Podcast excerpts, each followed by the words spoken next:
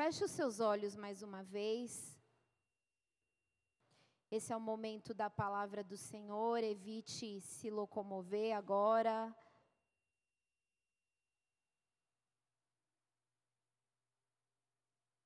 Feche os seus olhos.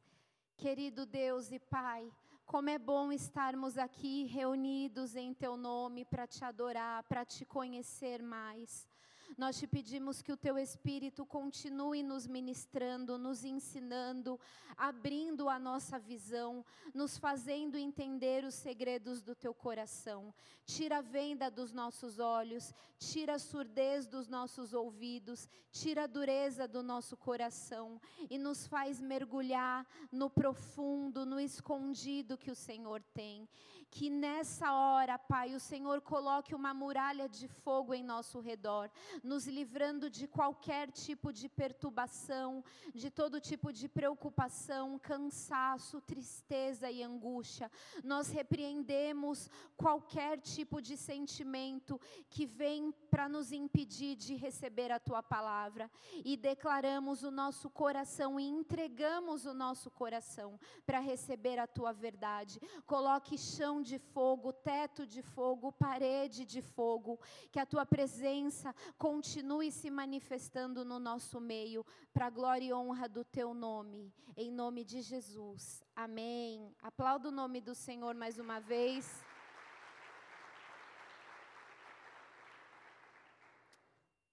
Aleluia.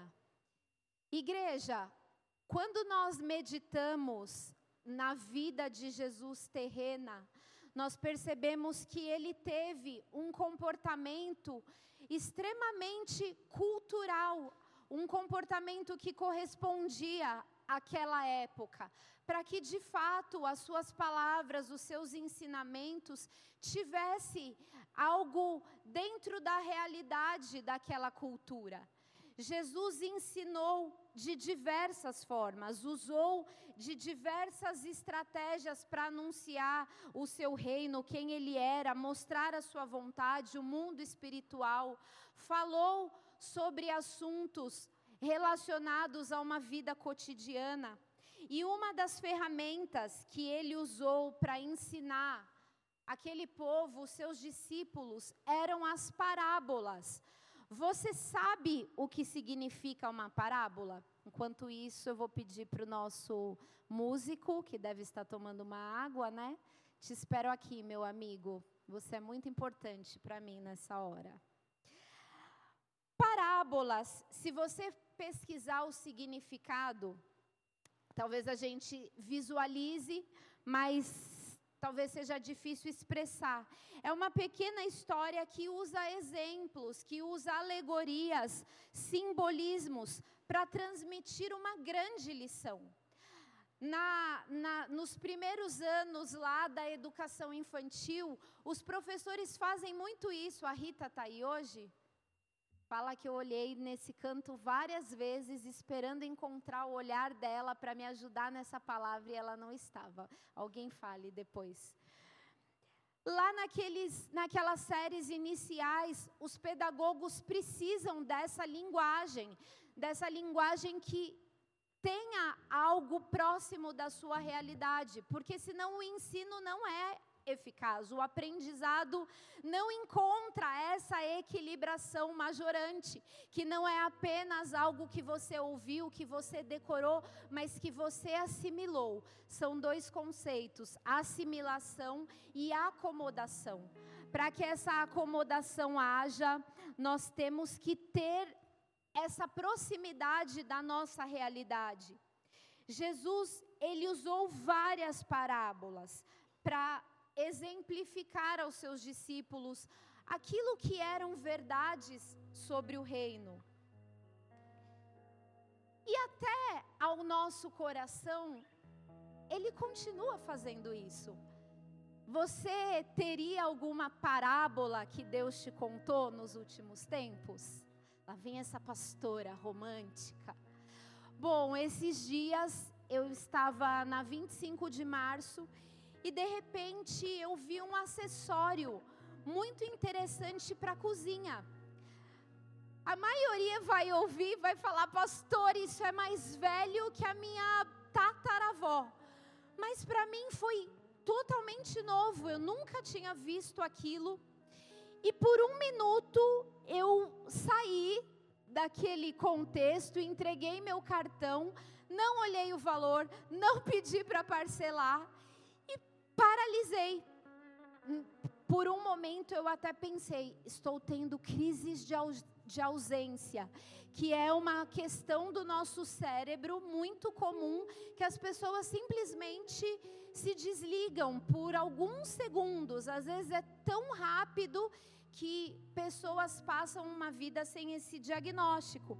Bom, graças a Deus, naquele momento não foi uma crise de, de ausência, mas Deus estava me contando uma parábola. Ele estava me mostrando algo físico, algo próximo, para me lembrar sobre um segredo do seu coração, para me despertar sobre algo que Ele deseja me contar, nos contar. Todo mundo deve estar curioso, pastora, o que, que era isso? Eu preciso disso na minha cozinha. Era algo muito simples, uma, um envelope que você coloca dentro do micro-ondas e ele cozinha alimentos sem você precisar colocar água, preservando o sabor, a textura, onde a gente pode fazer aquelas batatas recheadas. Mas não foi pelo acessório, mas foi pela parábola que ele me contou naquele momento. Sabe o que ele me disse? Que todas as coisas já nos estão disponíveis. Todas as coisas já já estão próximas, mas nós precisamos acessá-las. Nós precisamos pensar de uma outra forma. Ninguém eu nunca havia pensado nesse envelope que pudesse cozinhar alimentos. Tudo bem, eu sei que o micro-ondas tem poluição eletromagnética, mas é só uma parábola, amém? Há segredos que o Pai quer te contar, mas que você ainda não identificou você ainda não parou para ouvir, você não fez silenciar a voz da tua alma, a voz da tua ansiedade, da tua inquietação, do teu coração. Porque há um formato padrão sobre diversos conceitos. Para pensar diferente, para receber as revelações, nós precisamos pensar diferente, nós precisamos ousar, nós precisamos de uma audácia a pensar.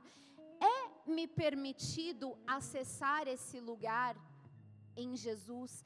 É me permitido acessar essa informação pelo Espírito de Deus? É claro que é, igreja. É claro que sim. Abra a tua Bíblia comigo em Lucas 11. Lucas 11, a partir do versículo 1, diz assim: De uma feita estava Jesus orando em certo lugar.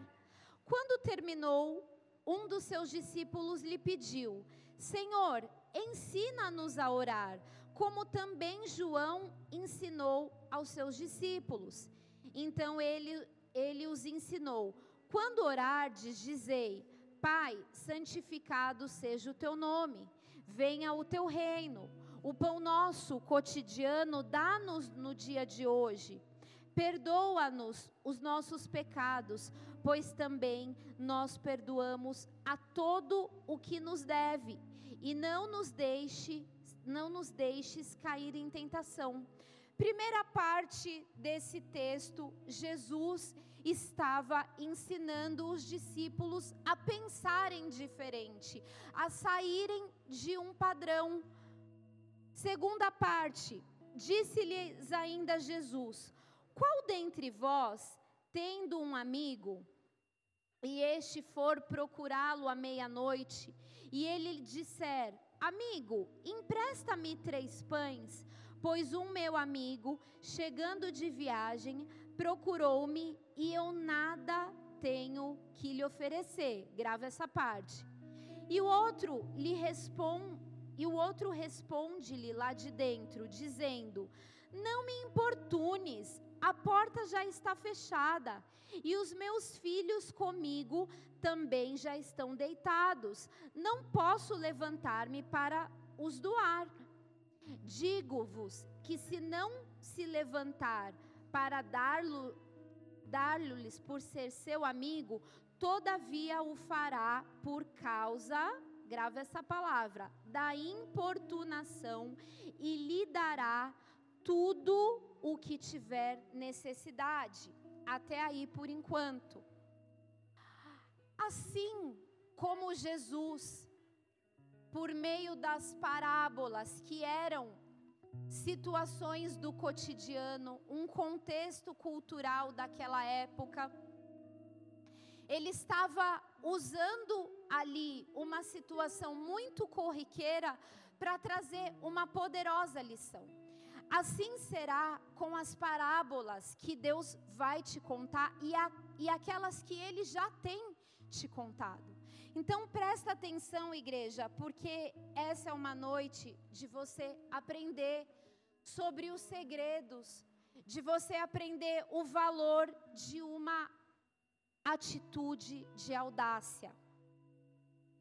O contexto cultural dessa parábola, que temos aqui um título, a parábola do amigo importuno, em outras traduções fala inoportuno. O que, que estava acontecendo? Naquela época, as famílias dormiam muito cedo. Uma região onde durante o dia era extremo calor e à noite a temperatura caía bastante. O ideal é que essas pessoas se abrigassem cedo nas suas casas por volta de sete da noite. Ninguém mais estava circulando e era o horário que os viajantes, quem precisava atravessar províncias, cidades, aproveitava porque o sol já tinha baixado. Então, mesmo que ele chegasse muito tarde na casa do seu amigo, do seu parente, era melhor do que morrer naquele sol de deserto. Só que para fechar uma casa, para recolher a família lá na sua cidade, você já deve ter ouvido aquela expressão: vai pousar onde essa noite? Eles já estavam pousando desde cedo, porque não era uma logística tão fácil, não era o seu portão eletrônico que você dá dois toquinhos no controle remoto e o portão baixa. Havia toda uma logística. Alguns estudiosos falam que eram portas com um alto grau de madeira, uma grossura muito pesada, que precisava assim de três, quatro pessoas da família para conseguir fechar essa porta e trancar. E durante o dia, para que não tivesse esse mesmo trabalho, as casas ficavam abertas. E aqui nessa parábola, não apenas a porta estava trancada, como o texto fala, mas os filhos também estavam dormindo, junto com o dono da casa. Ele fala: Os meus filhos já estão deitados comigo. E não era aquela cama, aquele colchão quentinho, gostosinho, que é fácil, que toda hora a criança levanta e corre pela casa e demora três horas para dormir e você fica lá, meu Deus, o que, que eu faço? A criança ri, a criança pega brinquedo e dá beijo e fala do desenho, enfim. Havia um preparo difícil, porque eu imagino que eram cômodos muito pequenos, então eles tinham que, olha, esse aqui é o seu cantinho, esse aqui é o meu. E depois que deitou, já era, ninguém se mexe, ninguém respira, só no outro dia. E de repente, depois de todo esse trabalho já feito, porta fechada, filhos dormindo com ele, eu não sei onde estava a esposa, mas talvez naquele meio. Vem lá meia-noite. Tipo assim, ele já estava na quase última parte do sono. Eles deviam acordar lá pelas quatro da manhã. Amigo, abre aí. Recebi um, um, visitante na minha casa e eu não tenho nada para dar para ele. Me empresta três pães para que eu possa servir algo para esse meu visitante. Você consegue entender? Tá tudo bem, igreja? Pessoal lá em cima, a amamentação, tranquilo. Eu consigo entender esse amigo importuno, porque na hora do desespero, você vai atrás de qualquer pessoa. Hoje em dia a gente posta até no Facebook: preciso de um colchão, preciso de uma barraca. Alguém me presta um carro que chegou, visita na minha família e não cabe no, no meu carro. A gente vai atrás de socorro. Eu consigo entender esse amigo importuno, mas também consigo entender esse homem que estava lá com a sua com seu conforto, com a sua logística toda preparada. E sabe o que Jesus estava ensinando para os discípulos através desta parábola? Que por mais que houvesse todo esse contexto, toda essa dificuldade de ambos os lados, principalmente daquele que estava sendo importunado, incomodado, se houvesse uma insistência por causa daque, daquele incômodo, daquela. Bateu na porta uma, bateu na porta mais uma, não, por favor, não me negue. Bateu na porta duas, bateu na porta três na quarta vez, aquele homem não resistiria e abriria sim, por causa da insistência, da importunação. Jesus estava querendo dizer aos discípulos que há alguns tipos de pe pedidos que eles são irresistíveis, não apenas pela necessidade, mas por causa da chute spam, essa palavra importunação, ela tem diversas traduções no hebraico e uma delas é chutipans, que significa audácia, um pedido corajoso, um pedido até sem muita lógica, um pedido insistente e tem mais uma aqui que eu quero achar para vocês. Um pedido que ultrapassou o limite do comportamento aceito. Poderíamos dizer, do pedido moralmente correto. Alguém de extrema audácia. É esse chute spam. Jesus estava falando aos discípulos que assim como aquele hospedeiro, aliás, hospedeiro não, como aquele homem não resistiu àquele pedido, assim será o Pai por causa da nossa insistência. Há um hábito entre o povo judeu os rabinos costumam ensinar isso ao povo para que ensine aos seus filhos e também fazem isso com os seus filhos a nunca conceder um pedido nem na primeira, nem na segunda e nem na terceira vez. Por quê? Porque à medida que esse não vem, uma maturidade é gerada no coração desses filhos. Vocês estão aqui? Negar um pedido por três vezes, de acordo com o povo judeu, é algo extremamente saudável aos filhos. Por exemplo, eu nunca, nunca, que o meu filho fala, mãe, não quero mais comida, eu nunca vou dizer, tá bom. Só se não tiver nada no prato. Porque meu filho foi sete anos, sete anos não, por cinco anos extremamente seletivo alimentar. Por cinco anos ele comeu cinco coisas. Para um autista isso é muito comum. Mas não é nada comum, é considerado um milagre. E a pentecostal vai dizer que Jesus estava ali na mesa é considerado um milagre quando a gente muda esses padrões. Meu filho passou a comer tudo. Hoje ele estava comendo beterraba temperada com cebola roxa. Olha a benção. Só que eu nunca vou dizer para ele, tá bom, quem fica um pouquinho mais comigo sempre vai me dizer, não, mais três frangos, mais três beterrabas e mais três alfaces. Isso se eu ver que o menino está passando mal. Mas eu nunca vou aceitar esse não de primeira. Nós temos que resistir. Amém? Você que é pai e mãe, não entregue o teu sim de imediato, a menos que seja uma coisa corriqueira, mas avalie, pense, passe por esse processo de maturação. E esse primeiro não, de acordo com a cultura judaica significa assim: você crê que você merece receber o que você está me pedindo?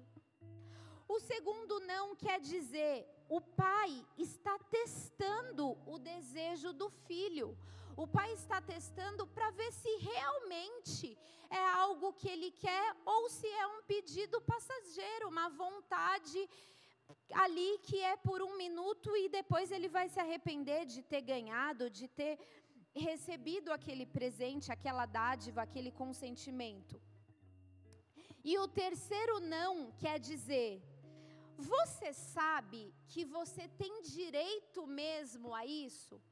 Então, de acordo com essa cultura, é uma revelação da paternidade desse pai. Não, eu estou aqui diante de você, Pai, porque eu creio que eu mereço.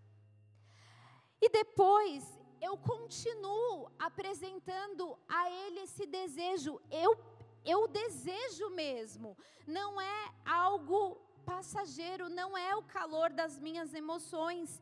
E a outra, e o outro passo da, do meu entendimento, da minha filiação é Pai, eu só estou insistindo porque eu creio que o Senhor tem poder e eu creio que eu tenho direito, não por aquilo que eu sou capaz de te apresentar, mas por aquilo que o Senhor significa em mim. Nós podemos aplicar sim essa essa cultura na nossa paternidade com o nosso Deus. E na quarta tentativa, o desejo do filho é concedido. Tenho direito porque sou seu filho.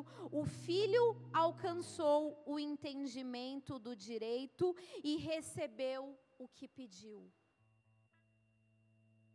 Somente quando esse filho encontra esse entendimento, ele vai estar mais próximo de receber o que o pai tem para ele.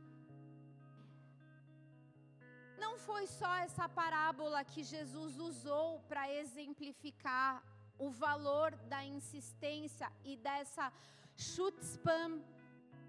Há uma parábola lá em Lucas 18, não precisa abrir.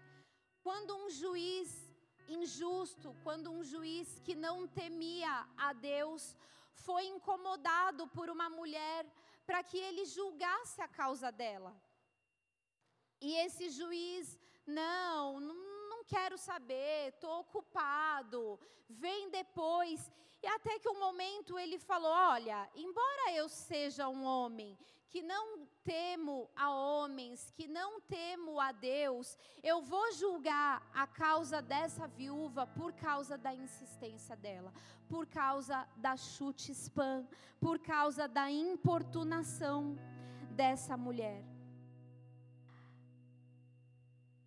Você entende o quão há de poder naquela oração? que você não somente pediu a Deus, mas que você insistentemente rogou a ele. Por várias vezes a palavra de Deus usa esse termo, rogue ao Pai.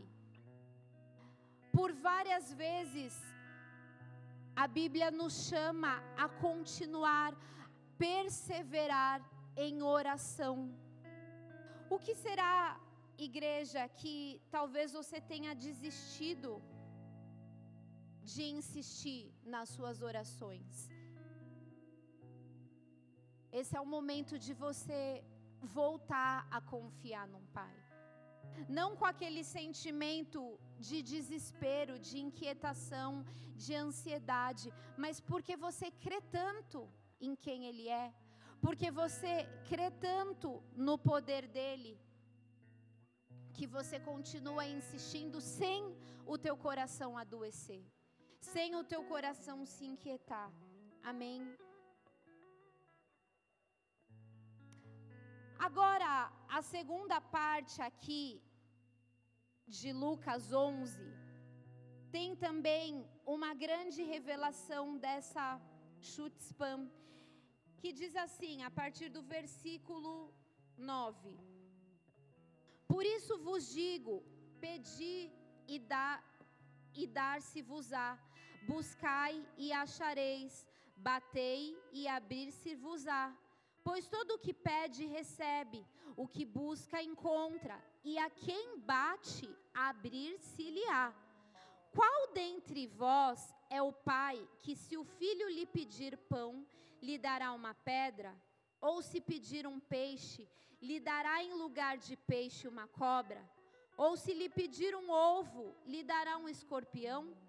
Ora, se vós que sois maus, sabei dar boas dádivas aos vossos filhos, quanto mais o Pai Celestial dará o Espírito Santo àqueles que lhe pedirem? Bom, Jesus continua dizendo aos discípulos sobre o valor dessa insistência, sobre o valor da chutzpan, da audácia. Eu já pedi. Mas agora, além de pedir, eu vou bater mais uma vez, eu vou buscar mais uma vez, eu vou falar aquilo que eu ainda não falei a Ele. Quando nós lemos esse texto, a gente costuma parar aqui. Ah, mas quando um filho pede algo a um pai, o pai não vai dar aquilo que é mal, afinal, ele é pai. Quanto mais o nosso pai perfeito, que tem sentimentos perfeitos, amor incondicional, amor sacrificial.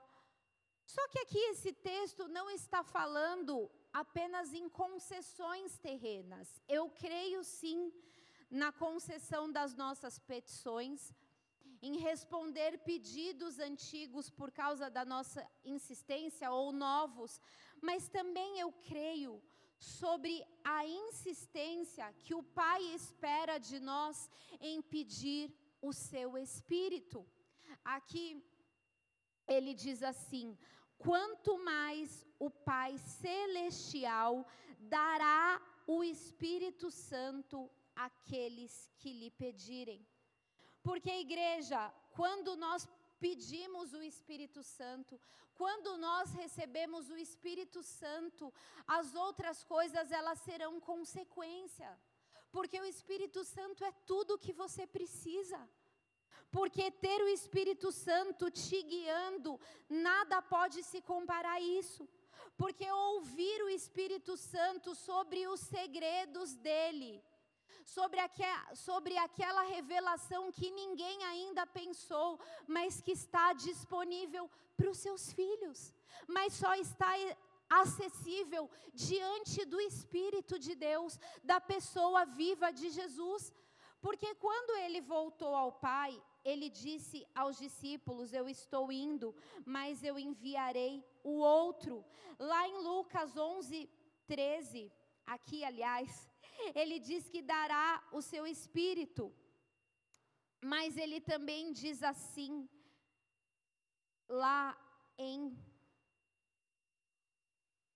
João 3,34, porque Deus não nos tem dado o Espírito por medida. Ou seja, no Antigo Testamento, só apenas reis, só apenas profetas é que tinham acesso ao, ao Espírito de Deus. Hoje, todos nós temos esse livre acesso. Hoje, todos nós podemos receber essas revelações, conhecer esses segredos, pensar diferente, acessar o que você nunca acessou entender aquilo que você nunca entendeu através da pessoa viva do Espírito Santo. Ele não morreu na cruz para apenas te fazer sentir a presença dele, sentir um calor, sentir uma vontade de chorar, de sorrir, de gritar, de orar em línguas, mas ele também concedeu o Espírito dele para te contar os segredos do coração dele, as revelações que vão transformar a sua história, a história de pessoas, a história de uma uma cidade. Sabe que um dia Deus me deu uma revelação acerca de Mogi.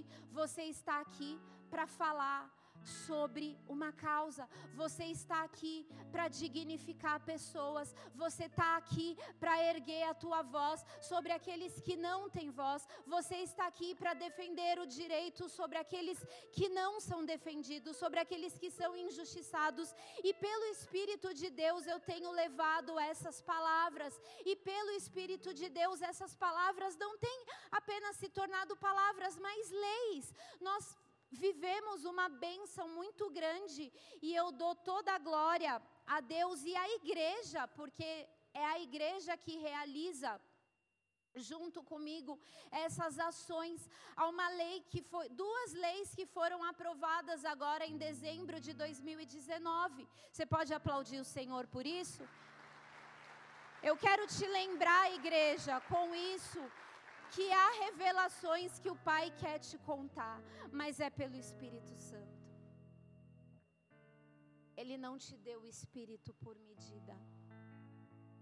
O Espírito não está mais disponível ao homem como no passado em alguns momentos específicos, nas grandes conferências, nas unções sacerdotais que o Espírito vinha e levantava homens. Não, ele está em você no seu cotidiano, ele está em você aqui agora, ele está em você na sua casa mas o teu coração precisa queimar, nós precisamos nos envergonhar de uma relação medíocre, de uma relação limitada que nós temos com o Espírito Santo. A nossa relação costuma ser aquela: quero sentir o teu Espírito, quero cair na unção, quero orar em línguas, quero profetizar na vida de alguém, mas é muito mais que isso, é uma amizade, é uma intimidade. O amigo importuno, ele estava falando, exemplificando sobre receber o Espírito Santo também, sobre por causa dessa insistência, de tanto que você veio aqui, de tanto que você me pediu, eu vou me tornar seu amigo. É isso que o Espírito Santo tem para você, e não apenas ser alguém que vive uma vida distante, vive uma vida de religião. Uma vida, talvez, em alguns cultos, sentado na igreja, ou até uma vida tendo alguns títulos, mas não verdadeiramente mergulhado, imerso nas coisas, nas revelações do Espírito Santo. Ele quer te levar a esse lugar. Nossa busca não deve mais ser movida apenas pelo desejo das respostas, até dessas respostas que vão dignificar pessoas, mas pela tua amizade. Pela tua amizade, igreja. É a tua amizade. No final, é você e Deus. No final, não vai ter os seus filhos, não vai ter a sua esposa, não vai ter títulos. É a tua amizade com Deus. É a tua amizade com Deus. Quando Jesus exemplifica a igreja sendo a noiva e ele sendo o noivo, sabe o que ele está dizendo também? Que a igreja tem que ser aquela o povo tem que ser aquele que está conectado, que está casado, que está vinculado, aliançado. Você já imaginou, você que é solteiro, solteira, que alguém te peça em casamento e te diga assim: olha, eu tenho uma simpatia pela sua pessoa. Você quer ouvir isso da sua esposa, Álvaro? Eu quero ouvir do meu marido que ele casou comigo porque ele é apaixonado por mim. Jesus quer ouvir da sua igreja que nós estamos com Ele, que nós somos dele, não para Ele nos prosperar, não para Ele nos livrar dos cânceres, dos perigos desse mundo, não para Ele proteger nossos filhos apenas, não para Ele nos levar para a eternidade, mas porque nós somos apaixonados por Ele hoje, não importa o amanhã, hoje eu estou apaixonada, se amanhã Ele me levar, eu quero continuar apaixonada tenho que estar apaixonada. Se amanhã eu receber uma notícia que eu não esperava, eu quero continuar apaixonada. Jesus quer encontrar uma igreja viva, uma igreja apaixonada, um povo entregue, um povo não pela metade, um povo 100% dele. E é pelo Espírito Santo que a tua chama se mantém acesa. Por isso que a palavra de Deus nos diz: "E não apagueis o espírito, e não extinguais o Espírito Santo". Nós apagamos o, o Espírito Santo quando nós o desprezamos, quando nós rejeitamos os seus ensinamentos, quando nós desprezamos o nosso momento de busca. Jeremias 29, 13 diz assim: Buscar-me-eis e me achareis quando me buscardes de todo o coração. É de todo o coração, igreja. É quando a nossa vida ela, ela não está mais pautada nos sonhos que nós queremos realizar. Eu creio em todas as missões que cada pessoa que entrou aqui tem, em todo o poder de influência, de realização, de gerar sonhos, mas isso é secundário. A, a, tua, a tua primeira ânsia tem que ser conhecer o Senhor, tem que ser viver uma vida de intimidade, de abundância, de relacionamento com o Espírito Santo. Amém. Você já reparou que todo mundo quer as melhores revelações? Nós queremos os números da Mega Sena. Tô brincando. Mas quem quer de fato todos os dias chamar o Espírito Santo para fazer parte da sua rotina, dos seus pensamentos, dos seus sentimentos, das suas memórias, das suas lembranças. O Espírito Santo, ele é o teu amigo, ele é o teu conselheiro, ele é a pessoa viva que habita em você. Não tem muito segredo. Ele é simples. E a todos nós foi nos dado esse acesso. Mas só acessa quem realmente quer, quem verdadeiramente insiste nessa comunhão. Não quem apenas recebeu uma visitação no culto de domingo. Ele está aqui, a gente sente a presença dele. Mas quem quer viver a amizade?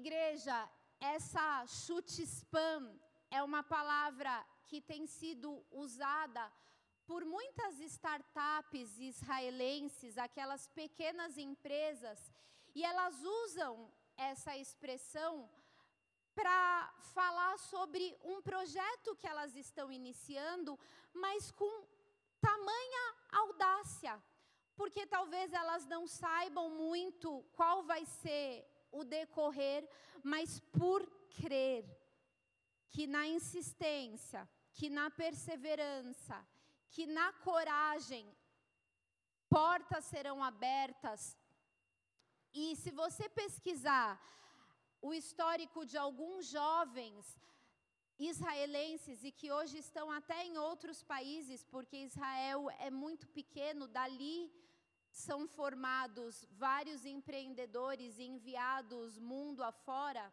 dali saem muitas pesquisas, enfim, muitos desses que hoje estão nos Estados Unidos, por exemplo, são israelenses, mas essa audácia, essa ousadia, ela tem que existir no povo de Deus. Essa ousadia para conhecer o Espírito Santo, para desvendar os mistérios que ele tem para você. Para entender a glória do Senhor que ele quer nos revelar.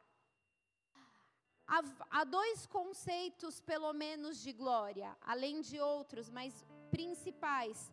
Um deles vem do grego, que significa doxa. Esse doxa, doxa quer dizer a opinião de Deus ao meu respeito. Você sabe qual é a doxa do Senhor ao seu respeito? Sobre Jesus, o Pai revelou a ele, aqui nos evangelhos, que ele era o filho amado em quem a alma dele tinha prazer, em quem a alma do pai se compraz, em quem a alma do pai se alegra. Sabe quando você vai começar a ter essas chutes pãs? Orar com audácia, insistentemente, sem o teu coração adoecer, sem sentir as suas orações rejeitadas, quando você tiver essa revelação da doxa. Quando você souber a opinião do Pai ao seu respeito. Você precisa saber aquilo que Deus pensa de você. E aí, querido, a tua chute spam, ela será muito poderosa. Lá em Amós 3,7 diz assim: Certamente o Senhor Deus não fará coisa alguma sem ter revelado o seu segredo aos seus servos. Salmo 25,14 diz assim: O Senhor confia os seus segredos aos que o temem e os leva a conhecer a sua aliança. Quando você tem a revelação da doxa, da glória, da, do pensamento do Senhor ao seu respeito, da opinião dele ao seu respeito, as suas orações vão mudar. Você vai orar com audácia e nós seremos intercessores proféticos. Nossa, pastora, explique isso melhor. Quando a gente entende, não por meritocracia, mas pelo que Jesus fez. Quando nós temos a revelação dessa doxa, nós passamos a orar com confiança, a orar a palavra. Isso nós podemos chamar de orações proféticas. Mais ou menos o que aconteceu com Ezequiel. Quando o próprio Deus falou para Ezequiel falar sobre um vale de ossos secos. Olha o que a Bíblia diz lá em Ezequiel 37. Então me disse: profetiza sobre esses ossos e dize-lhes: ossos secos, ouvi a palavra do Senhor. O próprio Deus poderia ter feito isso, mas ele disse para que Ezequiel fizesse. Quando você entende a doxa, você entra nesse lugar que o Espírito de Deus vai te levar, que o Espírito de Deus intercede por você com gemidos inexprimíveis e você ora com ousadia com chutzpam, com audácia. Você ora a palavra. Você não tem medo de dizer: seja feito isso. É quando você entende quem Deus é, quem você é, o que a Bíblia diz sobre ele, o que a Bíblia diz sobre você, sobre os outros, sobre, sobre a humanidade. Quando é, te, é, te é descortinado o valor da sua audácia em oração, quando te é descortinado o valor da oração profética. Jeremias recebeu de Deus o comissionamento de escrever um rolo e entregar ali a povos. E Jeremias escreveu, o rolo foi queimado, ele escreveu de novo. Nós precisamos ver esse plano e orar esse plano e falar desse plano, igreja. Lá em 2 Coríntios 5,16, não precisa abrir, diz assim: De agora em diante, a ninguém mais consideramos do ponto de vista meramente humano. Todavia, considerais a Cristo, contudo, porque já o conhecemos desse modo. É quando você olha uma situação e você considera Cristo nela.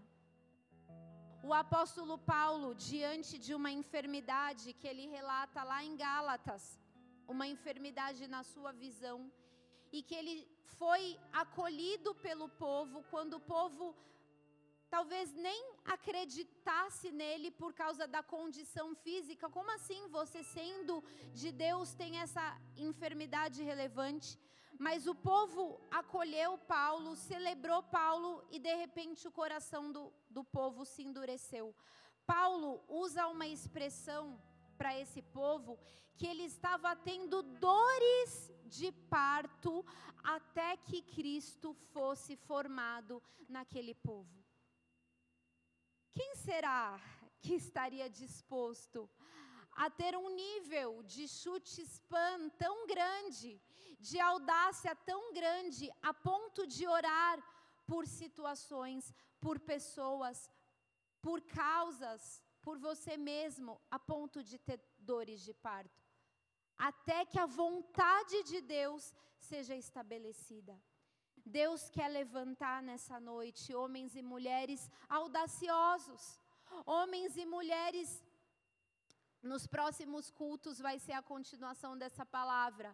Que tenham o espírito de Elias, que tenham em sua vida a violência do espírito. Deus quer despertar a sua igreja para ser coparticipante. Amém? Para ser verdadeiramente um filho e uma filha que se relaciona com o seu pai, que conhece o seu pai, que ouve a opinião do seu pai, e por causa da opinião do seu pai, você faz as obras que o pai fez, e você não retém glória, e você não retém esse sentimento para melhorar as suas dores emocionais. É toda do Pai, toda a honra e glória pertence a Ele. Amém? Feche os seus olhos. Aleluia. Aleluia.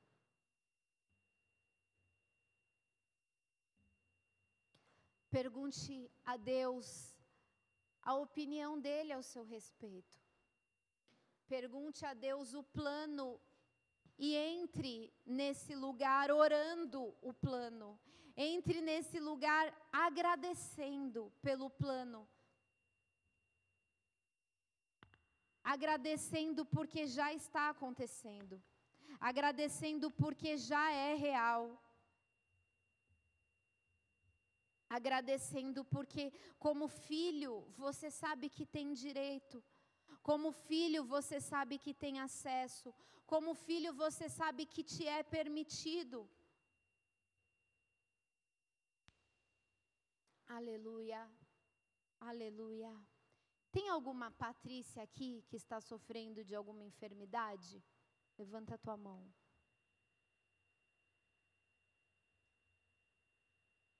Patrícia, você está aí?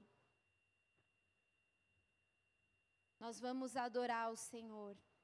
Fica de pé no seu lugar, se levanta como um guerreiro, como uma guerreira, e comece a ver o Pai te dizendo sobre essa audácia, sobre essa ousadia. Não é uma audácia no mau sentido, mas é uma ousadia. Aleluia.